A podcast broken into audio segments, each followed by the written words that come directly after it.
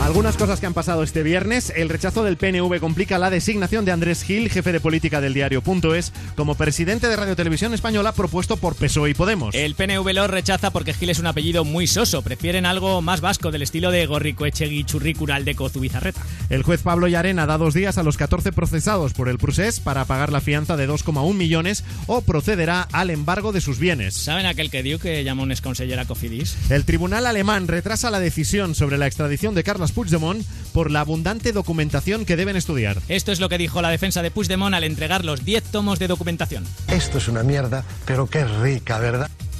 La infanta Cristina visita a Iñaki Urdangarín en la prisión de Brieva por primera vez hace unos días y durante solo 40 minutos. Iñaki dijo, ¿te vas ya? Y ella, lo bueno si Brieva.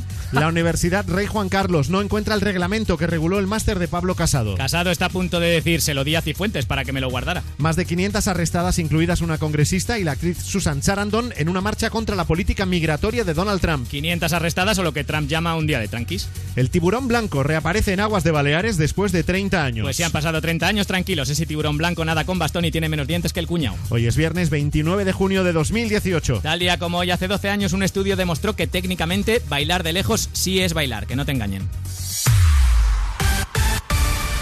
Y ahora, Sean Mendes en Europa.